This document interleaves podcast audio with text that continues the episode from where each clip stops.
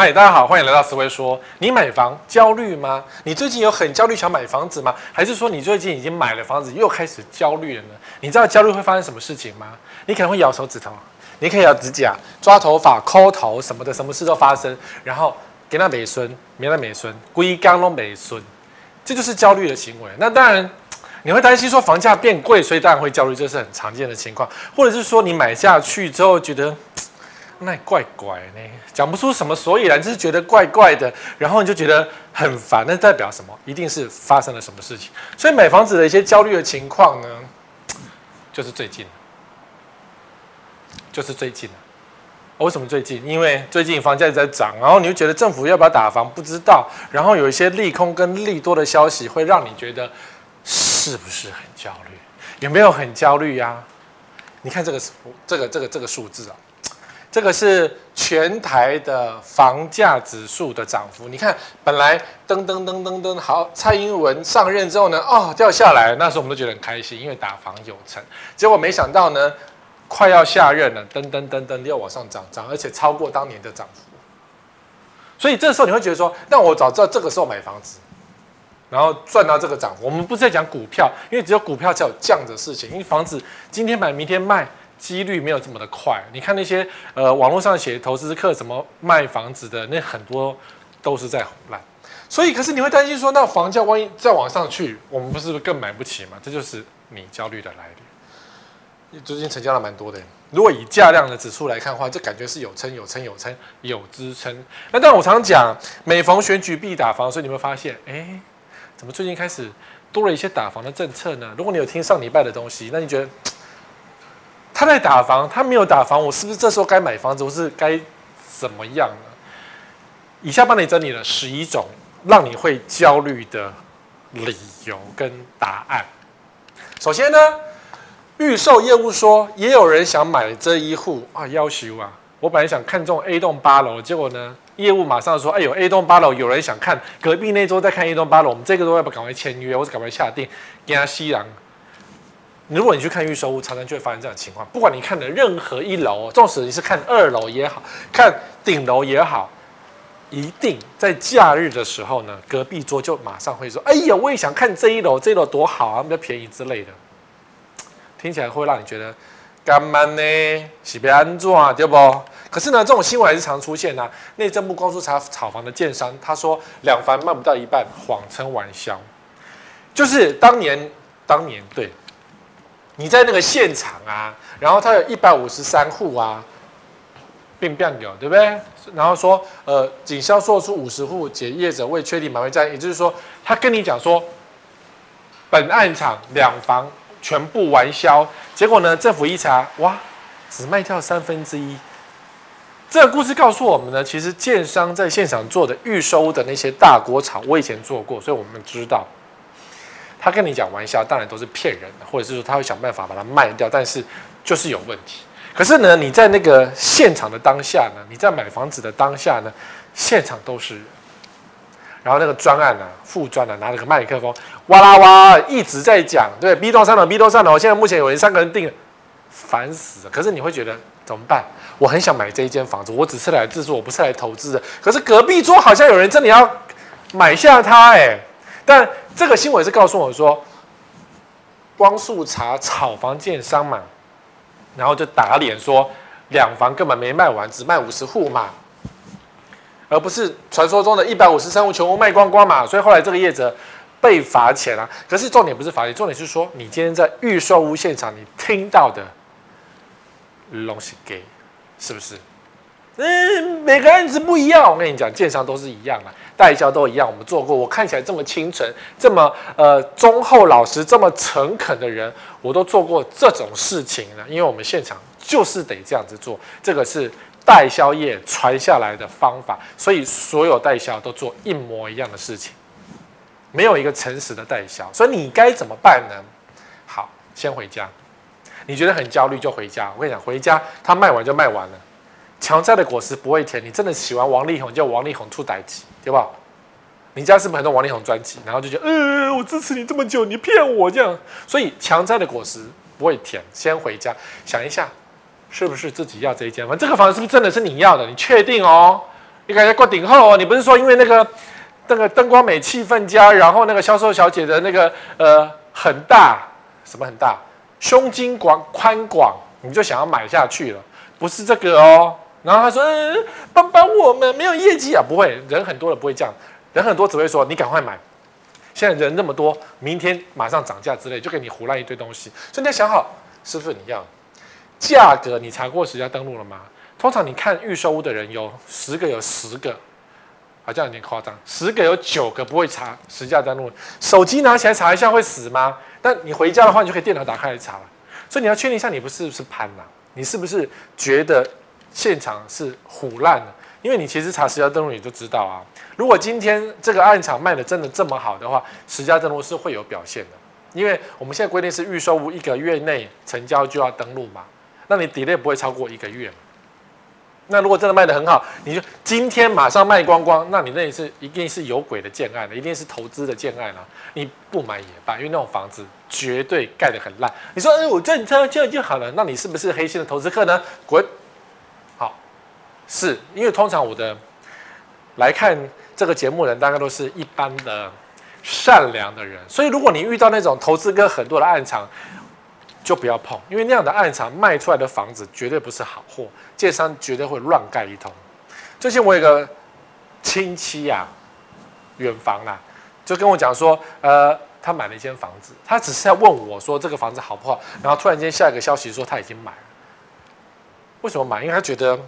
好像有利润，就是外面一瓶都开价五十几万，然后呢，就他这一户这个建案的这一户预售屋哦，给他一瓶五十万的报价，他觉得相对好像很便宜，于是他真的就买下去。然后结果我就看一下，我、哦、靠腰，哎，我就讲粗话，他是黑心建商哎，这个房子盖好一定漏水。那那个远房亲戚说啊，我先做投资客好了，那我赶快卖掉。我说你卖掉是，你你能卖赶快卖，在交屋之前你要把它卖掉。如果卖不掉，你就死定了，因为这个房子一定漏水啊。可是他说保固三年呢。我说这三年每天给你每天给你打针，这三年每天给你打针。你想把房子出租没关系，你的房客烦死，因为每天都打针啊。可是我之前买过他的房子也没事啊。然后你去戏啊，我就我心里想是啊，好你去戏啊，你爱买就给你去买，不要再来问我，因为那个房子就是烂。不信，我就开始提跟他讲一大堆说，哦，这里也很烂哦，他之前那个案子也烂哦，这前那个案子还是很烂哦，然后发生什么事情，如数家珍的告诉他。所以我那个远房亲戚的，就是来问我的那个人，才渐渐打消念头。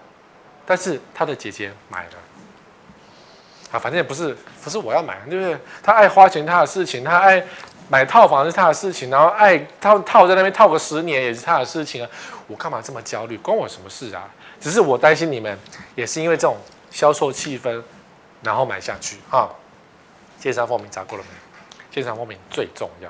你在买房子，尤其是在预售屋的现场，绝对没有空去查建商风评。现在建商很厉害，就是会用别的名字去登记，所以他们常常用的那些名字跟我常常讲的名字是不一样的，就是用一些子公司的名字啊。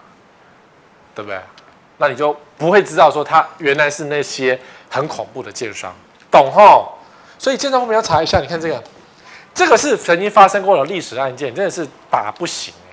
就这是赖啊，我要拿两间呢。就是这个人发生在台中，然后呃，一个单亲妈妈想要买两想买预售屋，他的说新闻是这样，是说他去买预售屋，然后就被现场的销售经理去洗他买了两间。他说：“我买两间有压力哦，没卖掉怎么麻烦啦？嗯，从自助客被洗成投资客了。好，然后什么？看你们啦、啊，因为员工每一户跟一般客人价差快一百万啊，我们现在还蛮快卖掉，用价差来骗这个销售人员买啊，对不对？呃，叫我多留两户哦，你们最近在跟我说哦，感觉好像一百万的价差嘛，就骗人家买。后来这个销售经理就是。”轻生了，因为可能动太大，或者说其他的事情发生，所以轻生了。那这个单亲妈会发现，哇，我在现场买的东西，结果建商不认账，说啊，那个是那个销售经理的个人所为，你没有在跟我买房子。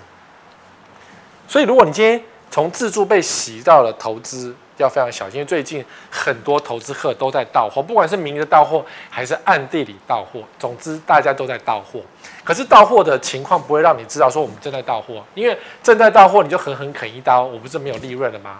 所以都是借着各种名义在到货，不管是借由销售人员假装员工户卖给你，或者是从房仲网站假装我一毛钱不赚卖给你，都是在到货。所以最近买预售物的要特别小心了，因为到货情况我觉得蛮严重，但你可能看不出来了。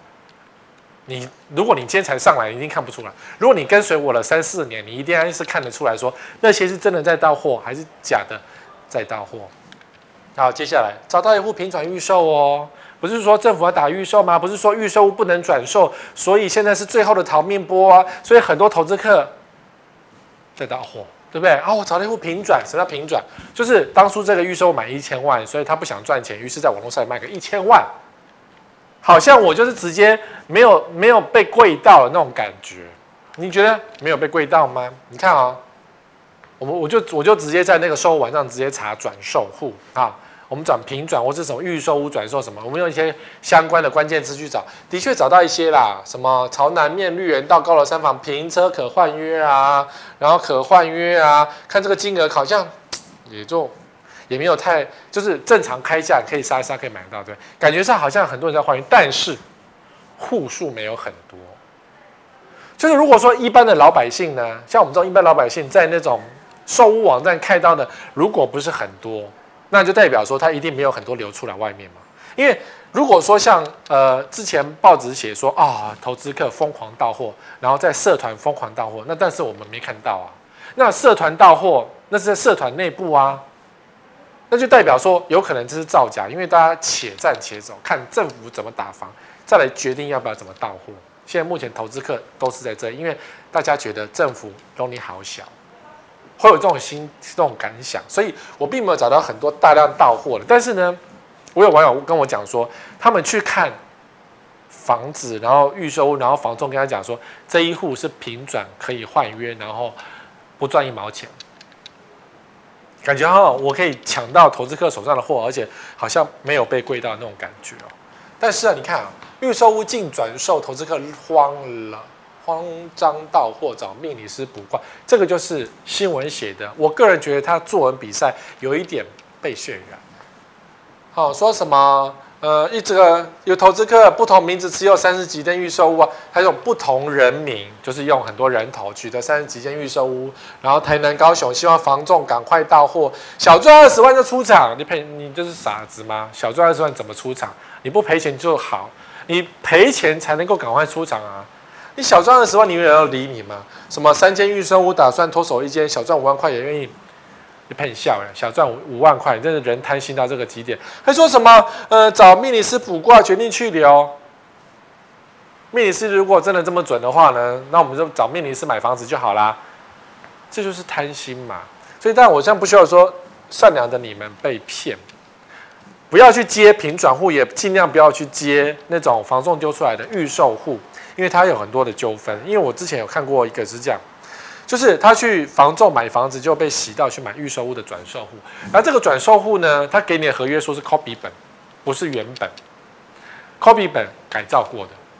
也就是说，这个我假设这个房子原本是买八百万，然后呢，他另外弄一个一千万的 copy 本，因为他送银行送实价登录，然后也要送给客户，所以它的价格硬生生被拉了两百万上去。而且那是 copy 本，他说不行，那个正本我要留着，什么鬼的？我可以跟你签一个什么预售合约转让书，什么鬼的？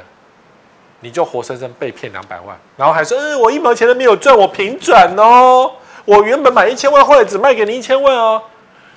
投资客在买卖房子的时候，那个脸皮之厚的，纵使给他揭穿，他就是，哎，我忘记了，跟那些所有犯错的人是一模一样的哈，所以你要自己要特别小心哦，因为。他们骗你是天经地义，你被骗就不应该。不要以为这种忠厚老实的脸，像我这么忠厚老实都不会骗你。在房地产世界，每个人卖方都有可能欺骗你，千万不要相信任何人。你要相信你自己。好，那我教的是工具跟方法给你，所以你要自己融会贯通。再不怎么办呢？查实价登录，确定是否平转，赶快去查价格。如果说实价登录一户都没登录，在这边有说，他可能很早很他他可能最近才买，他最近才买就想拖，那你就不要理他，因为呢，投资客买了一户，如果他真的是买红单，然后他红单脱手不了，他最后那个拿回他的订单，那房子最后这个货还是回到建商手上，回到代销手上，所以你依然是可以不用让他加价，就可以买到他手上那一户，懂我意思啊？订单是有时限的，你买一个红单顶多一两个礼拜、一两周而已。如果你实价登录上面没有登录，就代表它的成交是一个月，就是还不到一个月。那你不要理他嘛，让他卖不掉嘛。他卖不掉，那个货就会回到建商手，因为他只是下定而已啊，他并没有成交啊。这样你就可以买，直接从代销或是从建商的第一手买到你想要的那一户。懂哈？你一毛钱都不用给他赚哦。你如果傻傻给他赚，你也是阿呆哦。吼，然后。建商消息还在否？如果不在了呢，就表示他买卖一段时间了，那不要碰比较安全。因为建商都不在了，谁跟你说明这个案子如何？你确定你懂这个案子吗？他的那个这个投资客手上的资料确定够多吗？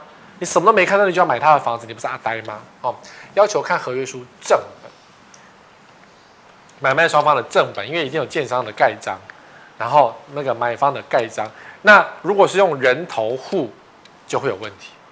比如说我十位要卖房子给你，结果我却拿个 N 底的合约书给你，然后我跟你讲说，哎，我用人头啦，这个人头户大家都这样做，那买卖权利呢，到时候万一出事呢，挖十位是被胡结的哟，是不用负责的哦，因为到时候是 N 底要负责哦，你懂吗？房地产就是这么坏，好，确定是否是你想要那一间房吗？你什么都没看到嘛。如果说销售中心还在，你还可以去看一个端倪，然后可以去找专业的人士来问一下说，这间房子到底是怎么样？啊，不在，你怎么确定？你无法确定啊，所以不要买，给他倒，知道不？给他倒。好，接下来被通知下个月涨三万块一平，这很要求啊，三万块一平，哎，你以为不是三千块吗？真的是有人这样啊？你看。成本顶不住，保家旗下建商喊涨价，他一次喊涨价，因为之前我就听到高超哥还是谁在讲，就是喊要涨价。每次涨什么价？他说什么土地营建成本上涨双杀，放屁！评价推案完，宝佳顶不住说涨幅至少三四成不等，什么一区域而定价，他突然间要涨价。依宝佳的发包原则啊，他就是年度发包，我今年今年要盖一万户，我就发一万户的包。所以我发出去了。你说土地营建成本，土地成本怎么会涨价？保家早就买了那些地，保家早就买了，哪来的土地成本涨价？那营建成本涨价怎么可能？因为它是一年度定下去的，所以这个案子定价之后，根本就知道它的成本能够赚多少。所以这些就是借口。所以建商风评要查一下啊，不是只有保家哦，只要出过事的建商，以后还会继续出事哦。没有第二，没有没有没有没有没有错误哦。他这个案子发生公安意外，他下案子也会发生公安意外哦，都是这样等等等等下来的。这个案子漏水，下案子也会漏水，所以要查建商方面，确定是否适合自住啊。如果他只是个投资客倒出来的房子，投资客的房子就是烂，因为建商很爱规划房子给投资客买，那种小二小三房，那个看起来很好看，可是盖起来就没办法住那种房子一大堆。好，你自己看这种房子，这种是我们讲的，在 A 七盖很快，然后才刚盖好，就才刚盖好哦。有人今天去验屋，然后验完屋走到楼下就发现喷水啊，大漏水啊，拎刀老醉啊啦，老嘎那些戏啊，然后这电线电都在这边都没着火吗？很恐怖的，刚盖好就出现这样的情况，这房子以后怎么住？你以为建商会把它重新更换？没有，建商只是把那个漏水点把它修完，然后就这样。这些电线就随便它，到时候短路也是你家的事情。有没有保固？那根本就不重要。保固五年，他每年给你打针，你房子能住吗？在打针的时候你怎么住啊？破财房嘛，哦，所以预售不要碰，成屋请考虑自己的能力。就是不管不管他有没有说要涨价，那。等它盖好再说。如果说真的涨价，然后那个房子都盖好，然后它又要涨价，你就看你有没有能力接受。如果你真的这么喜欢这间房子，但是如果说建商的风评是不好的，你真的就不要去赌。你如果真的要赌的话，你可以不用看我的这个影片，没有关系。好，真的不用看我的影片，因为我只在讲这些建商的坏话。你如果觉得说你的你的人品这么的大到那种所有的烂建商都为你而开出一条光明灿烂的路的话，那你就可以不用看，没关系。但是建商并不是这么的善良。我做二十年，你看三十间房子就以为你比我厉害吗？没有这种可能。建商永远都是做一样的事情，该漏水的他绝对不会不漏。漏到底给你看，好，第四个，我只能买得起这么小的房子吗？有时候你在感叹哦，就是你走出去外面啊，你手上只有一两百万现，你想说我已经是人中凤，我已经比我同学还不错了。参加个同学会发现我已经存两百万，大家只有存一百万，我已经比别人好了。我当年什么长隆赚了多少钱，结果我已经就我只能买这么小的房子，看这种房子，你可能还买不起。这是一个租的一个案例哦。好，这个是个门嘛，感觉进来就是好像一个楼梯上去，然后这个空间，好，然后进来就是这一块，这就是你进来的空间，然后这个厕所，what？也就是这一块呢是你的起居空间，可能是你的客厅，然后厕所就这么小，这样很小，这厕所超小，然后呢，这个上去不是一个楼梯上去嘛，而且这么陡峭，简直就是那种悲惨台湾嘛。我们讲说地狱朝鲜。然后悲惨台湾上去就是一小块，给你当睡房用的，你还睡在梁下面。这是一个夹层的上面，然后这感觉黑黑脏脏，好像发霉。然后这个旁边边边都是黑色，感觉就是通通都发霉，很惨哦。嗯，这种房子可能还如果是在地点好的地方，还蛮抢手的。好，你可能说啊，我好像很认真赚钱，结果呢，一千万如果如果一千万只能买得起这种房子，你不觉得你人生是地狱吗？要是我是。要买房子的人看到这种房子，觉得这样子的话，我干脆把钱拿去投资台积电就好了。买什么台积电房啊？我就买台积电股票嘛，反正你会赚，我也会赚，我会赚更多。然后那个差价我拿去租房子啊。有一派人士是这样，不买房，他在市中心租，比如说一个月五万块租金很高，对不对？可是五万块租金你可以租到很好的房子。然后呢，你把市中心租到，因为你市中心假设我们要花六千到一亿，好，我们讲六千万好了，你要花六千万买在台北市中心一间房子，跟一个月花五百万，哎，五五万块，五万块去租这个房子。如果今天的收入有十几万的话，我可能会考虑用租的，因为呢，我租房子我就不用结我的所有的投资啊。那我的投资呢，如果做正确的判断的话，我的投资会继续赚钱。我不用把所有的投资全部解掉，只为了去买那个六千万的房子，因为六千万的房子两层自备款，然后再加上有的没的，至少要准备到一千万，跑不掉。对，一千万的现金丢进去，那假设我贷款五千万，一个月二十几万，一个月二十几万的房贷，跟我花五万块租，你可以考虑一下。就是那个效应啊，有人就觉得说，那我用租房子把剩下的钱拿去投资，然后等到期末之后，你虽然说你买了房子，然后房价可能会涨，但是我期末赚的钱更多，算起来谁比较好？你可以自己决定，因为每个人的个性不太一样。那你说，我们小老那个小资者买这种这种套房吗？我买个套房独立自强这样子，跟那跟菜刀，跟那菜刀，这就是一个一把刀啊。有没有？我手手柄在这里啊，跟个菜刀嘞，咚咚咚。好，什么进门好像旅馆一样，觉得是五星级饭店。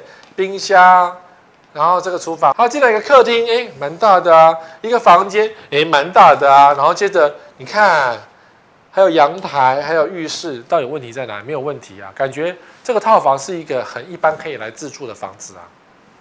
你就错了，对不对？就是如果你今天。花了很多钱只买这样的房子，你的空间就是这样一眼到底，你就会觉得，如果这房子值一千万，值得吗？你就觉得好像不值得。我花了一千万买了一个这样的烂房子，是说也只是个套房，也没有多烂，它就是个套房嘛，什么都有啊。你要煮饭也可以煮饭啊，要放鞋子有没有地方放？鞋子要放哪里？这边吗？地下吗？总之你想升位置就有升位置，然后呢，一房一厅。然后浴室虽然小一点，可是也是有采光通风啊。套房是这样。如果你来租哦，你也要想哦，你如果是租这个房子将就一下，那也就算了，因为万一不好住就搬走。如果你买这个房子，你就不将就一下，因为你就搬不走。这种房子的问题就在于，它的空间就是只有一块这样子，空间很房子小，打扫方便，但是呢，它也没有什么风水、什么财库什么，你就不用想这些事情。那我们想到的是呼吸这件事情好了，就是所有你的空气来自于这边进来的，都会经过你的马桶跟楼上的马桶跟所有的化粪池的管道线、大便的管道间，所以风。进来到这里，夹带着你昨天晚上的湿气跟那个洗澡那个还没有干的东西，然后再进来，所以你吸到都是这些东西，住久了当然不健康。那你说，但它这个设计是没有那个是看起来好像是那个没有采光的，你有可能可以把采光打开嘛？就是透明的墙壁、透明的浴室，那这样采光就进来，通常会这样子做嘛。那如果是透明的话，光线勉强可以进来。勉强。那如果没有采光，这个房子就很暗，就是一个小小的宿舍。好啦，大一点的宿舍。如果你今天花一千万买那个大一点的宿舍，感觉我独立自强，可事实上，你就会觉得呀，我花一千万只买到这个，我有必要吗？对不对？那我想要多买一些衣服，也没有机会放啊。我买一下，就像鞋子好了，这个房子鞋子大概没有地方放。你如果鞋柜在这里。那蛮奇怪，因为鞋在这里，然后你每次要穿鞋子是拿走出去。哎呀，我先拿错鞋了，再回来啊、哦！哎呀，过来，我要煮饭，对不对？这边煮煮煮煮煮。哎呀，全部都是味道。煎一条鱼，哎呀，都是味道。你干脆不要煎，你只能煮咖啡。这种房子就是将就住的那种小房子啊。如果你要买一千万，你就觉得我真的是被这个不是景气打败，是被房价给打败啊。所以，我建议你啊，用距离换房价好一点。什么？就是市区买不起，就买郊区嘛。找一个你地点可以接受的地方，比如说你在东区工作，台北市的东区工作，你要想整条东区的延伸线、板桥或是汐止，就是你比较可以买的地方。就是用距离换房价，找中古一点嘛，不要买全新的嘛。为什么买全新的嘞？中古屋经过装潢一样是全新的，也是可能它的公设比更低。它的房价更亲切，然后它更好住。买预售，你根本就是不是来住，你是来投资的哈。先租后买，没有钱就先租后买，这个是我们央行总裁说的，这也是没有错了。所以他这是何不食肉糜的讲法。但是呢，买不起房子也可以先租后买，没有错啊。但有个要诀，如果你们现在是租房子的人，如果你未来的目标是想买房子，麻烦你，你的房子不要租太贵。你说，嗯，台北市租个两万块，我可以租得很爽的套房啊。两万块的房子，如果你今天收入够，那当然可以。可是如果你未来想买房子的话，两万块你应该可以租到一万块，比如说再更远一点，或者是说你不要住这么豪华的大套房，人家分租雅房，然后把那个钱省下来去做投资理财。我觉得这样子会缩短你买房子的时间。不然你拿一杯星巴克每一天，然后说我想买房子，小资主这样当然不太对啊。你说啊，星巴克是小确幸，今天买一送一，每天都买买一送一，那整年年度一大堆买一送一啊！你为什么不自己煮咖啡更便宜呢？因为自己煮咖啡成本只有五块钱了，星巴克一杯要一百二、一百五，哎，这时候你又说史威哥你不懂了，买星巴克是一种 feel，我连这么努力工作，连这个 feel 都买不起吗？对，你应该知道不行，所以要多赚点钱。房价就是这样啊，你所以。我努力过啦，我们努力让房价曾经跌得很凶过啊。可是你这时候对不对？多赚点钱吧。但如果你不想赚钱的话，也可以，因为最近这个新闻实在是太好笑。这是一个买的一个截图，就是有人订的那个外送，然后它上面写说：“今天天气很冷，外送小哥辛苦了，请注意安全哦。帮我放在管理室，说是陈阿姨的就好了。但是如果不想努力的话，可以送上楼。”你要送上楼吗？快点！你要不要努力呢？我想说哪一天我写个，诶，我是 S S 叔还是 S 伯？因为写歌蛮奇怪，写 S 叔 S 伯。然后不想你努力的话，可以送上楼。吓死了！这个外送员当然是后来说：“阿姨，我还想要努力，我不用送，那我放到管理室就好了。我要努力。”你如果不想努力，那也可以啊，找个陈阿姨试试看也是可以啊。人生也是不同的变化嘛，哈，来。使用登记好像怪怪的，很焦虑。这个房子看起来很漂亮，可是使用登记、使用登记、使用用途的登记好像怪怪的。你看这个房子，很很漂亮，住宅对不对？看起来像住宅，它根本就是住宅。但是这个有一半登记一般事务所，就是办公室。办公室长这样，你搞得好小，对啊。所以这些房子就是不保值、赔售、公安意外，然后社区管理不是很好，它的下场就是如此。你有没有焦虑？你以为你看到很漂亮的房子，这种哇高级社区，结果居然是不堪一击的赔售屋。所以你有什么好焦虑的呢？你会觉得，呃，这房子真的很漂亮，不用焦虑，那是你看不够清楚，你功课做得不够多。你看这个不能分割旅馆，这么漂亮的旅馆，看起来像旅馆，最近出事的，上了新闻说建商跟政府官商勾结，依这个用地的规定是只能够做整栋的旅馆。哦，那你不能够分割成一般小小小小的单元。他把这栋盖起来之后呢，分割成小单元，因为他用官商勾结的方式做了一些备注，让政府允许这栋房子可以分割成一小栋一小栋的旅馆。你买到的是一间旅馆，而不是住宅。那这件事发生了，官商勾结啊，被抓到啦、怎么办呢？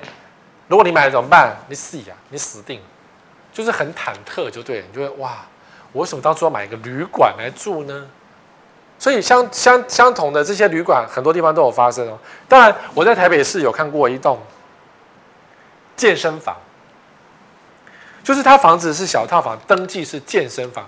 我心里想，哇，这一层楼这么多健身房，登记成一小块一小块，搞什么？这房子怎么能买卖？可是真的还卖光光，因为买的人不知道说我买的是健身房，我明明是要来自住的，或者来当办公室，结果我拿到是健身房。那你还买得下去吗？所以表示你功课没做足，所以你功课做足就不会焦虑啊。你如果功课做不足呢，你一定会焦虑到死。好，所以请查藤本或不动产说明书上面怎么写，只要上面的使用用途是办公室、是呃健身房、是旅馆，只要不是你要的东西，那个销售人员再漂亮再帅哥，你都不要相信他，因为你要买住宅就买住宅，买什么一般事务所啊？你买办公室要干嘛？他们说啊，弄赶快啦，不会被抓啦，到时候什么都被抓。好，有问题不要买。这种社区是不保值的。新庄副都区很多这种社区，然后最后你自己去看实价登录，都要赔售个几百万甚至上千万才能够卖得掉。赔售哎，你不要以说那个赔售不会发生在你身上，你以为什么房价涨了说不会赔售？没有，到现在林口那些主要的指指标社区继续在赔。什么连上会骗人？这就是这样子，你看，这是高雄啊，看起来很漂亮。然后，瘦瘦瘦瘦瘦，对不对？一样是移动，呃，旅馆。然后呢，后来被住户发现说，我买的是旅馆，而且居然是有问题的旅馆，我怎么办呢？于是就去告建商，然后建商当然是败诉嘛。可是呢，还要再上诉。建商觉得，哎，我做了什么错？我就我就是烂呢。就是这样啊，我就是烂啊！你想怎么样？所以不要以为建商爱惜名声哦，建商是不爱惜羽毛的一个产业，很妙哈。尤其在台湾，在日本，建商如果做错事情，他可能要切腹自杀，或是公司要倒闭。可在台湾，建商做错事情，他会说啊，就这样子，不是喜欢安娜。台湾的建商、上市公司都是这样子，不是喜欢安娜，我就是这样子烂啊！不行，我就烂啊，根本是蛇丸上身。这些建商就是蛇丸们。好，我不是说蛇丸不好，因为人家是谐星搞笑，很开心。可是如果房子呢？你花了几千万买到这种烂房子，你死定。好，已经买了，怕跌价。你买了吗？史威哥，你可以不要再讲我的坏话了吗？我有一个朋友曾经威胁过我，后来我就跟他断绝来往。他说：“你整天讲那个房，他买新庄，你就不要再讲新庄坏话了嘛。那你讲坏话，请跳过我们这个社区，让我们房子能够不要跌价卖掉好吗？”我听到这句话，我就崩溃了，我就再也不理他。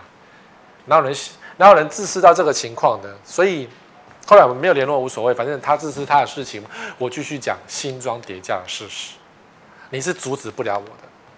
你看中楼层就买到全栋最贵，一查实价，心态崩溃。他说买房真的不要急啊！就有人很着急的买了一个房子，就发现自己买的以为是最便宜的，销售人员也跟他讲清楚，但你自己要查清楚啊。结果居然是全部最贵。常常会发生这种情况啊，就是你以为你做完功课了，你以为这个房子真的是三生三世注定要买这个房子，我真的要成为有屋阶级，你会觉得很爽，就发现你买到全社区最贵，就表示你功课做不足。你有没有做功课？你根本没做功课嘛。你节目是不是要离开了？我只要骂你，你就想离开，对不对？不可以，功课要做完，不然你很有钱就不要看本节目，因为你太有钱了。房子丢了再买嘛，买不好再买嘛，就放着没有。很多人是这样哎，他的钱不知道怎么来的，所以有时候我们羡慕别人，不要去羡慕别人。他钱搞不好是赌博来的，他钱那个超跑转来转去，他钱可能是偷来的，总之黑钱。房子买了就放着，反正不好住再买一间嘛，就人这种人，没什么好羡慕，因为我们不知道他的情况是怎么样。对呀、我们还是脚踏实地做人就好啊。所以签约前要查清楚哦，实价登录自己看嘛。那万一你买的最贵怎么办呢？你只要安慰自己说：好啦，自助只好没差。其实自助是有差，你会一一个刺梗在胸口，就会吐血。那你只能安慰自己啊，算了，这房子这么漂亮，我们当初看上它的美嘛，就被贵了，不知道怎么办哦。你有两招：社区管理保房价跟认真点交、认真装潢这两句，这两个方法。能够让你的房子能够保值，就是万一你买到区域最高价也不打紧。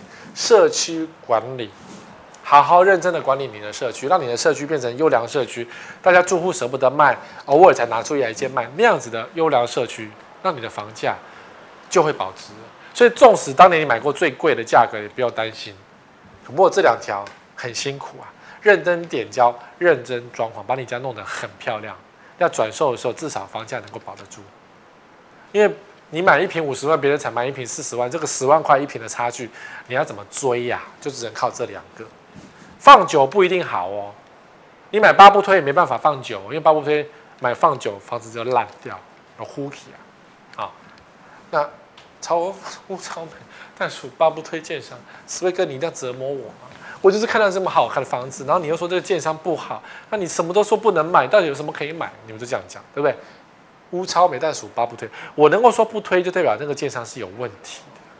我没有讲三百不推嘛，三百不推呢，就真的是我们每次买房子要去查那个十位哥每年更新不推建商哪些，你就只能去查。但是实在是太麻烦。你看这个房子有没有很漂亮？感觉窗户外面是一个田园景观，view 很好，对不对？然后感觉啊、很高啊，然后。感觉客厅也蛮宽敞的啊，然后哇，消防洒水，什么天花板看起来很正常啊。史威哥为什么说不能买嘞？对不对？你们常常就觉得，呃，我上了那个售物网站看了这个房子很漂亮，我就决定去买。然后买下去，然后一查才发现这个房子早就漏水了。没有啊，在哪里有漏水？你没有住，但没有漏水。等你住下去，就发现你可能你们家也是漏了。这房子已经漏水啦。你知道吗？你不知道，我知道，全搞不好全网络都知道。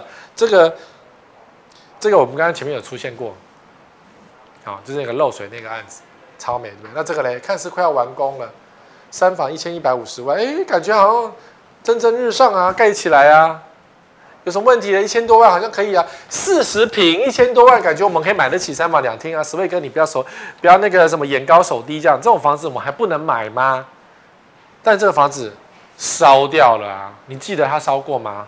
烧了很久哎、暗夜大火，里面不知道为什么哪一栋，不知道哪一栋还是哪里，全部就烧掉。烧一烧之后呢，有没有继续盖？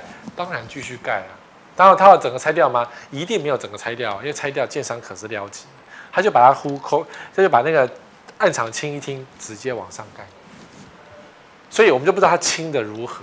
那既然你不知道建商清的如何，那有可能清完，也有可能不清。以建商的过去的状况来讲，它是不会整栋拆掉的。所以哪一天地震的时候，你们家就比别人更脆弱的机会哦。所以你要买吗？烧过的你要买吗？还不止死过人。这是个凶社区，他没有写啊，他没有写啊。这一户不是凶宅，这一户不是凶宅，但整个社区已经是凶社区。你买吗？我们在恐吓你，这是事实哦。好，再来，看起来房屋很大气，对不对？很漂亮，对不对？超美，对不对？有没有？颜色配备很 OK 吗？这凶社区啊，谁跟你每个的凶社区？嗯。我都记得，你不记得，你不你自己不上网查，你看它漂亮就买，你是有问题吗？你怎么不做好功课呢？功课要做了，千万想要 Google，所有的功课都要做，有瑕疵就不要买。眼见为凭是因为它是成屋，所以你才看得到。如果今天是预售屋的话，就漏水，之前就有漏水，前案漏水，这案子也会漏水。好，所以不要乱买预售屋。维修履历，就是如果真的你很喜欢这个房子，这个建商有漏水过，那就要找屋主有没有提供维修履历。就是好，那十年来房子可能修过三次，然后这是我维修的记录给你看，因为有些屋主的确做这个事情。我们就已经买到烂房子，我们也没有办法，我们只好认真的去改善它。诶，OK 哦。所以呢，他如果提出一个维修履历，说我们这十年做了哪些事情啊，我们一般来证明就漏水，说我们马上修掉，因为建商太烂了，所以到处漏，我们就到处修。修完了是不是可以买了呢？那他修完了，你就可以住啦，因为他修完了嘛。懂吼？所以如果有修，就代表这房子就是已经出事，然后他修完了，那自然修了就不会漏了。所以要提出维修履历，不然他随便修修之后还会出事啊。所以我有看过维修履一整本厚厚的，我就觉得哇，这屋主真的太有心了。但也代表这房子真的太烂。可他修完之后呢，可以了，他都修完了，那当然可以住了。因为反正房子本来住久了也会漏啊，也会坏呀，该坏都会坏啊。所以靠管委会认真经营，一样是一样是经营啊。这个没有第二句话。你说买那种豪宅，豪宅也要经营啊。台湾也有豪宅是烂掉变鬼屋的情况，有啊，什么没有？你以为豪宅一定是好吗？没有哦。来，房仲说屋主只有今天在家，这件事最胡乱，对不对？你去看了一个中古屋，看了一圈回来，觉得这房子好像还可以，就房仲马上说：“哎呀，赶快来签约哦！就今天赶快来见面谈哦！你不见面谈，屋主飞走了。”你不是想说，哎、奇怪，不是耶诞节才刚过，然后呃呃跨年才刚跨完，然后屋主就要飞走？对啊，屋主要回去上班了。他们美国啊，美国那个耶诞节放完假就要回去上班了。嗯，那你回到台湾才隔离多少天就要飞走？你不觉得怎么整天这个屋主要飞走呢？这时候房东会跟你讲，明天要移民美国了。屋主说的，他在美国有买好房子了。屋主说明天回中国工作了，这次很靠北。这时候还回什么中国工作？可以回得去吗？不是封城吗？怎么回得去呢？啊，不同的省份啊，呃，不同的城市，不缺钱啊。我们好不容易遇到屋主了，拜托，我们房仲很辛苦的，有没有？不缺钱，遇到屋主，屋主今天在家，明天就不在，他就不想要跟我们房仲谈。还有，刚好在店里哦，屋主刚好在店里哦，他正好在附近，我们家，我们好不容易拖住他，赶快来见面谈，你赶快买了这个房子，而且明年要涨价了，今年买就不会涨价，你就这样想。说跟你有缘，今天日子正好。这种胡乱的东西听很多啊，毕竟我身边有不少朋友每天都要买房子，然后这些朋友都会跟我回报说，房东跟他讲多少新鲜的事儿，然后都是很唬烂。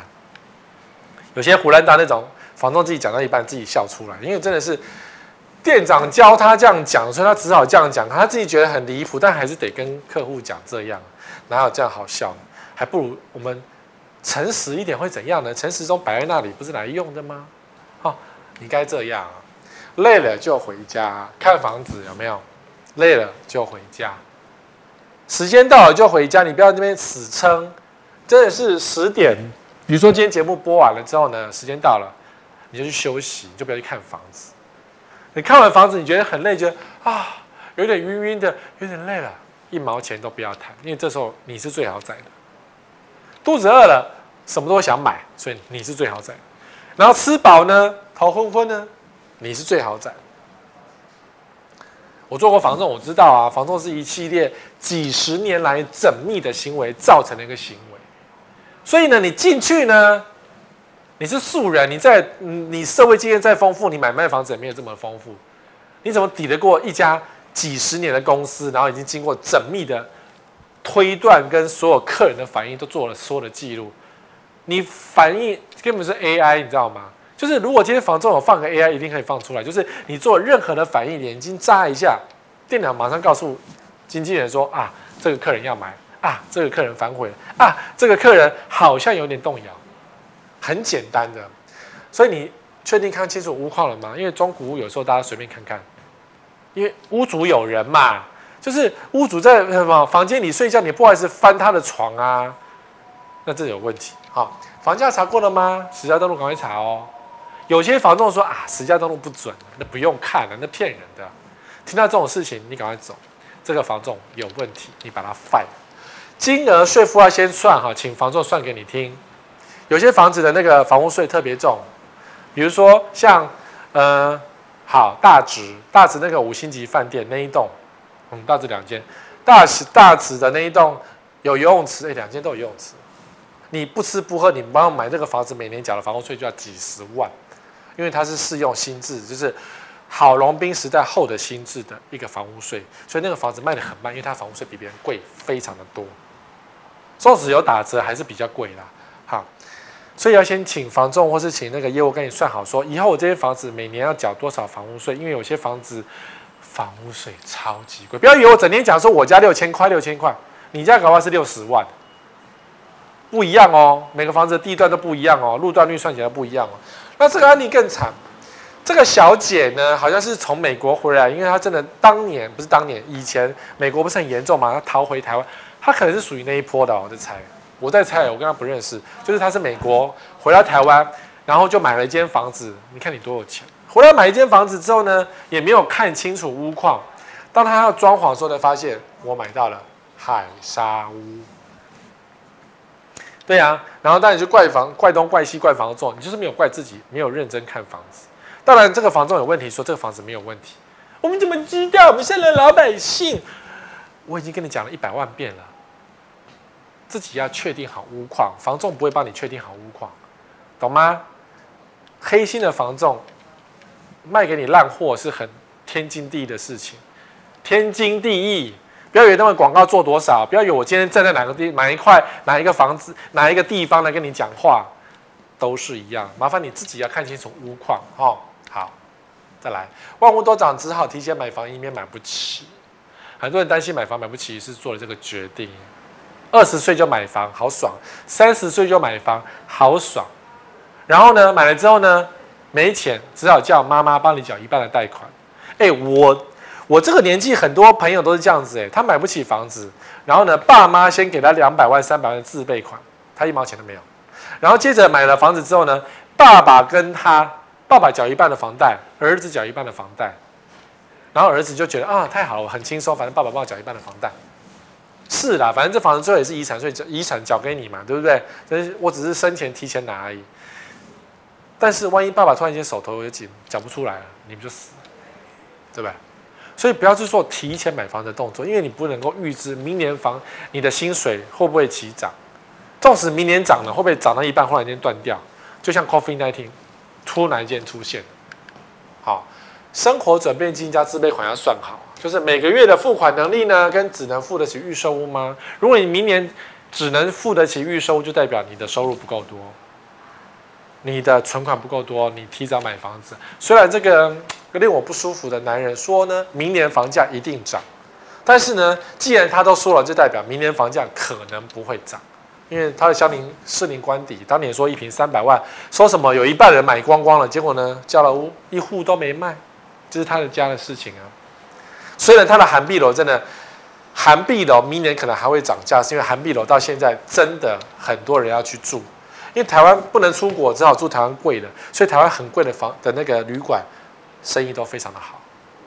对啊，出不了国嘛，就来台湾消费一下。那。其实我最近这一两个月，我真的有在看涵碧楼的房价，真的很贵，真的都没有房子，就是没办法啊，因为大家没地方去啊。那去不了涵碧楼，你不会去隔壁哦，因为它上面写候补，那就给它空着嘛。我们也没有说非住韩碧楼不可。对，我已经去吃过韩碧楼的餐啊，我觉得还好而已，view 很漂亮，但是那个食物我觉得还好，真的还好。很多人都觉得还好，对啊。一分钱一分货嘛，因为他的餐不算贵，只是在卖 CP 值而已。好、哦，所以买不起，你自己算好，你买不起，买不起。别人怎么讲，引导代志，他是业者，他是建商哎，建商永远说好话嘛。好、来花大钱买公寓，一边住一边都更，很多人喜欢做这种事情哦，都觉得反正都更嘛，或是危老嘛，我选老公寓嘛，危险老旧建物嘛，然后我就一边住，或者是我买下去之后房子快要呼起，对不对？我租给别人赚租金，房子垮了是领导代志，是房客的房客的事。我之前不是讲吗？新庄有一个有海沙屋的，到现在还没有都更完，结果那个房子租下来，那个天花板有一天突然间塌了，没有把人压死，真的是万幸。所以花大钱买劳工，一边住一边都更，很多人都会这样想。重点是花大钱。你如果知道这个房子正在做都更，你就自己要做好心理准备，它可能会很久。前一阵子就有一个案例出现，他说：“我想要新房子，我想要都更，耗了三年动不了，压着地主喘不过气来。”就是一个老先生呢，买了一个房子，他要做围老，他就是申请围老三年，然后不能动工什么的，然后每次要去动工，政府就说你欠了什么文件，欠了什么手续，所以三年来他的房子都还没有盖好。我心里想，才三年了，人家做了二十年都没讲话，你才三年叫什么叫？然后政府的围老都更的程序就是摆在那边，你照着走就对了嘛，你就为什么不照着走嘞？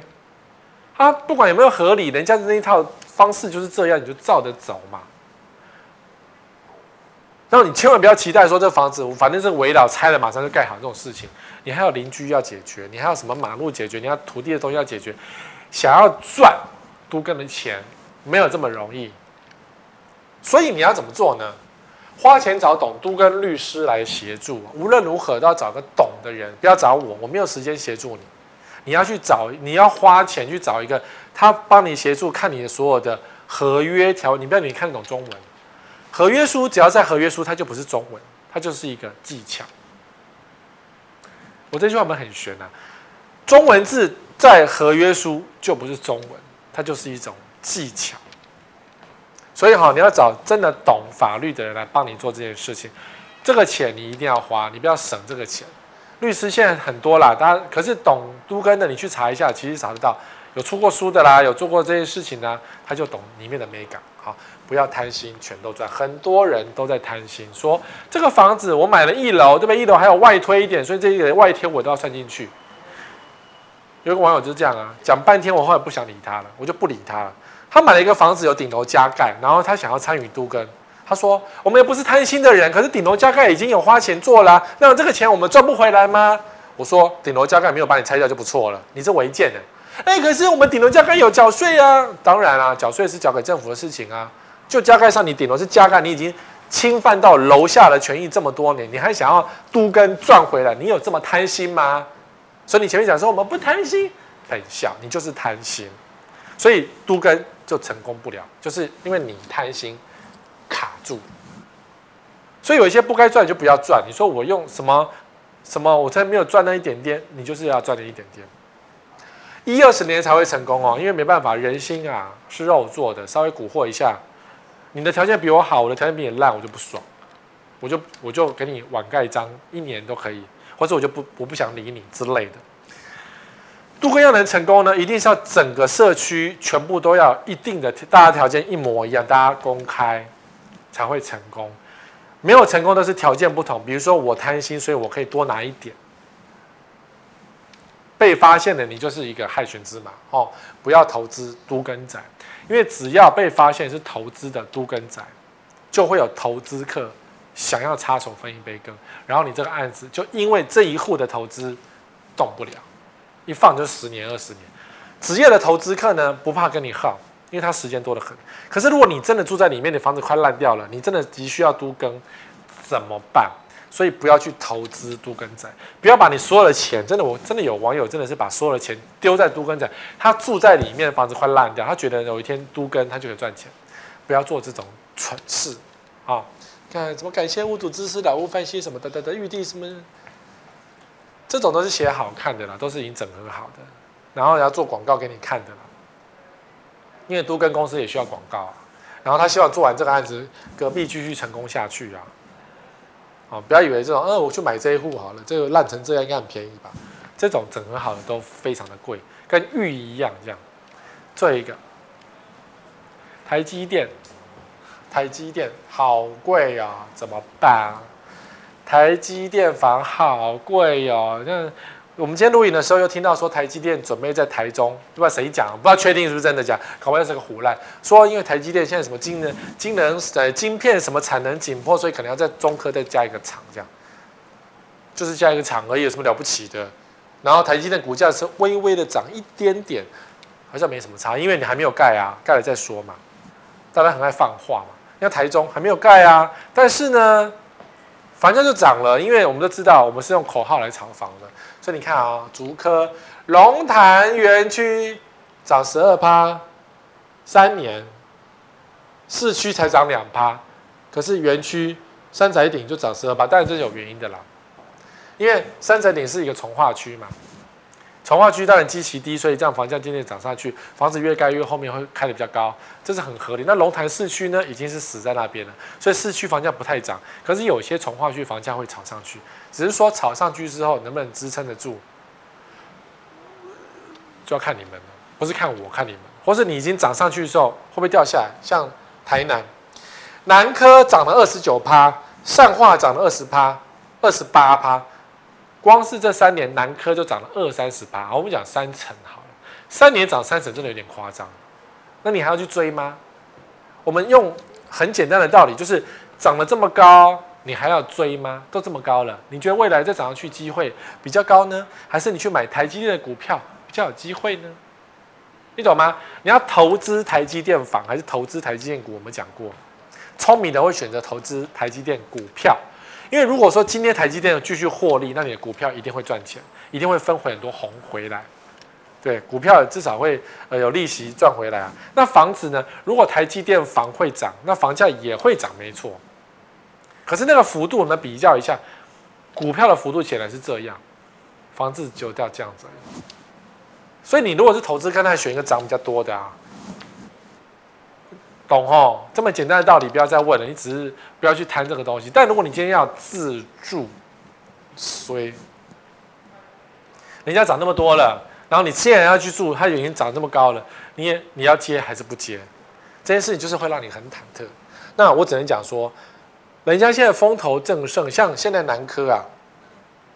风头消失了，因为大家突然间就我讲过嘛，大家突然间发现说，哎呀，怎么以前全全台南都是南科房，现在突然间觉得，嗯，好像也不是这样。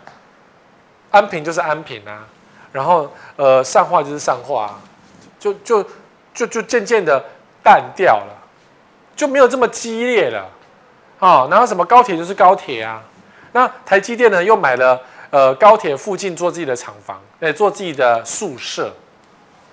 台积电自负宿舍高级的，台积电自己已经弄好了很多宿舍，所以南科的工程师，台积电工程师有地方住，那就不会租你的房子。那你买的房子谁要住呢？所以台南有一点冷静一下，你就发现啊，好像是这样哈。你说我赚台积电相关厂商，跟你本来南科就在那里啦，南科一个萝卜一个坑，也没有因此而变成更多的南科，没有啊，它范围就这么大一个啊。好，所以你自住才买哦。没有自住不要买哦，然后投资买股票避开热潮时，你看现在台南掉下来了，冷却下来了，没有这么热了。那高雄呢还在热啊，因为这块地一直在做事情啊。这个是五轻厂，新闻会一直多，放心。但是呢，这个卡车停在这里是出人命了，才在整治就出人命，这块地会多好？这块地真的不不平安呢。之前是武清的狠毒的地，然后现在才在整治，然后就出人命了。以后台积电来这边会安全吗？会平安吗？我们都开始质疑这件事情。而且这块地还不是台积电用的，还在整治而已啊。所以避开热炒时，它正在热炒，所以疯正在疯狂的时候，你干嘛去碰这个地方呢？虽然你明知道说台积电工程师应该不会住这里，住这里要干嘛？要住也是住高雄市中心啊，住个那个高雄郊区，然后旁边是堵，跟那有意义吗？没有意义啊，是不是？好，希望今天做了这个十一个焦虑的点，能够让你解答心中的很多焦虑点。一句老话就是要小心买房子，不要太躁动。然后呢，今天播出的时间再过没几天呢，一月六号、七号，总之十位哥的新书要上市。虽然我现在没有拿到一个新的封面给你看，是我的新书，就是我那本书呢，其实就是过去黑心三本书的更新合集版。出版社很有良心的要印出来给大家用，因为过去你只能买电子书，可是大家电子书觉得看得很辛苦，要不想，其实电子书卖得不错哎，我还有那个电子书还有那个前五名的那个销量，但是呢，出版社觉得整合成一本印出来，能够符合现在的社会，那我们花了很多时间来做整合。所以过两天可以预购喽。博客来好像有打什么折扣之类的，我也忘记了，没关系，进来去看有赠品。剩余的下个礼拜同一时间再会啦。